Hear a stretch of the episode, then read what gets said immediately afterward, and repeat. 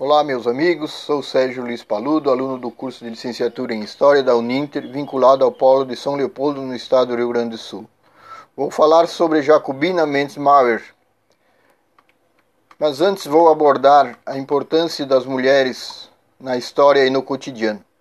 Com a inserção das mídias sociais, encontramos inúmeros exemplos de mulheres que fazem a diferença na comunidade onde estão inseridas, verdadeiras guerreiras do anonimato.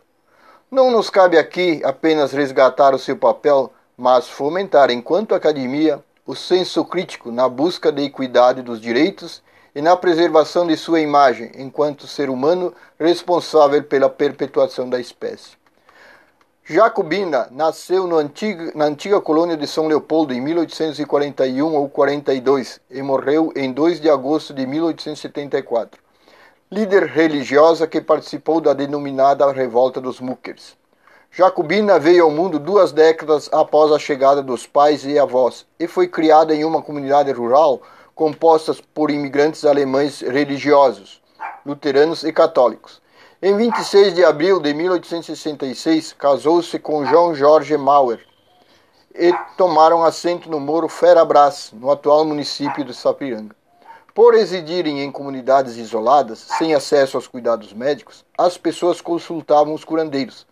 Neste momento, João Maurer era o curandeiro local, ocasião ao qual o casal começou a receber em casa pessoas e Jacobina pôs em prática seu plano de persuasão através da leitura da Bíblia para a comunidade.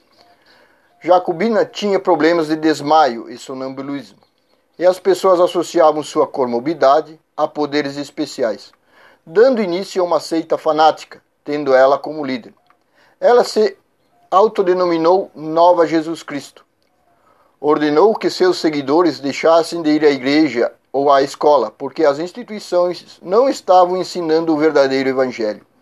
A comunidade dividiu-se em duas: as que seguiam Jacobina, conhecida como Muckers, e os que eram contra. O conflito com a comunidade não tardaram a chegar. Primeiro foi o abaixo assinado, cujo teor remetia ao fundamentalismo religioso, econômico e armamentista.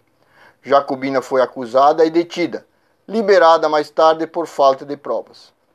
Após, iniciou-se uma série de assassinatos, e estes atribuídos aos Muckers. Em 1874, após uma reunião na casa dos Maurer, Jacobina anunciou o fim do mundo e ordenou o extermínio de 16 famílias inimigas, pelo qual foi determinada a prisão ao casal Maurer em 25 de junho do mesmo ano. O exército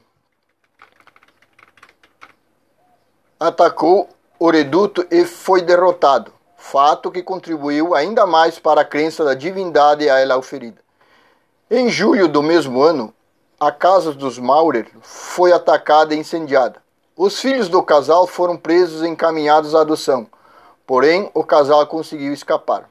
Houve uma nova tentativa de combate e mais uma vez os Muckers revidaram, ocasionando a morte do coronel Genuíno Olímpio Sampaio, das forças legais. Somente depois da delação de um de seus seguidores de onde estava o esconderijo, em 2 de agosto de 1874, houve a derradeira batalha, com a morte da Jacobina e a maioria de seus seguidores pelos soldados comandados pelo capitão Dantas. Estudos posteriores procuram dar outras versões sobre o conflito. Somente com a chegada da obra literária Videiras de Cristal de Antônio Luiz de Assis Brasil, iniciou-se uma ressignificação que os colocaram não mais apenas na condição de culpados, mas num processo que nos permite identificar e a heroicização de sua líder e, consequentemente, do grupo por ela liderado.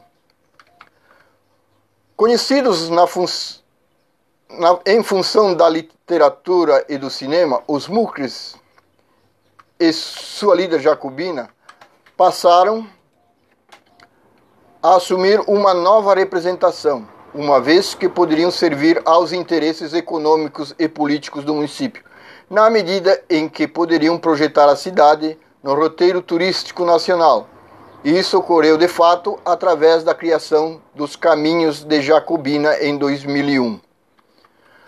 Nos dias atuais, o registro sobre Jacobina e outras tantas deve ser pulverizado nas mídias sociais, proliferando seus feitos e suas virtudes.